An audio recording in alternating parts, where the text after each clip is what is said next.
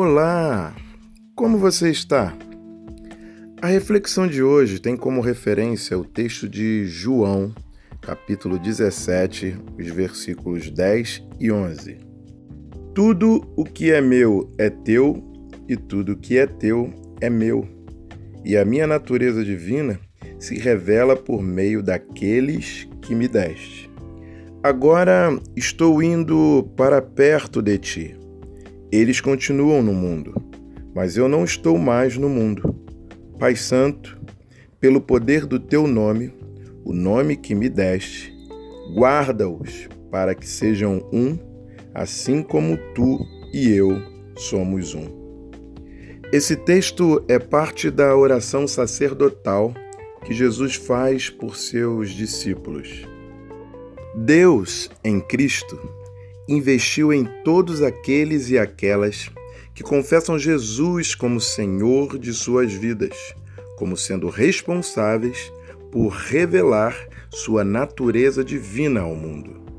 De forma que eu, enquanto cristão, preciso revelar Cristo Jesus às pessoas à minha volta. O mundo precisa conhecer Jesus. O Jesus rememorado em dezembro já nasceu, viveu, morreu e ressurgiu, deixando-nos um legado de amor ao próximo. Amor que nos constrange, transforma e nos impulsiona a revelá-lo através de ações que demonstram sua natureza em nós. Todos nós, mas principalmente aqueles que se dizem cristãos, precisamos revelar Cristo Jesus ao mundo.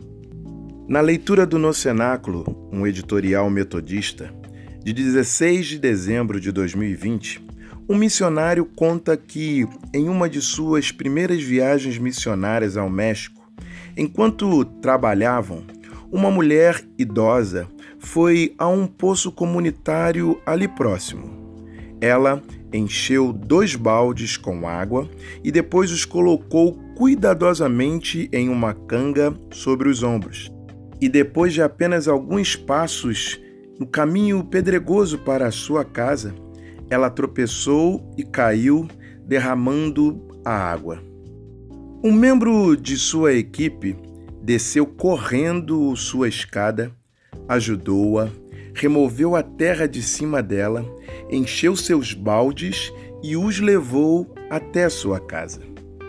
Durante um culto da igreja naquela noite, quando fomos convidados a compartilhar onde tínhamos visto Cristo naquela semana, um homem disse que havia pintado com Jesus, outro que havia feito carpintaria com Jesus, e, em seguida, a idosa contou como Jesus a tinha ajudado com sua água.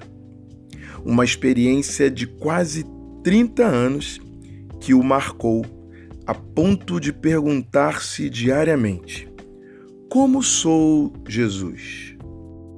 Com isso, eu entendo que cabe-nos a pergunta: quando e como temos sido Jesus? Bem, eu sou Gelson Costa e este é mais um instante de reflexão, de forma simples e rápida, desejando, porém, que tenha profundidade suficiente capaz de promover algum resultado em você que ouve.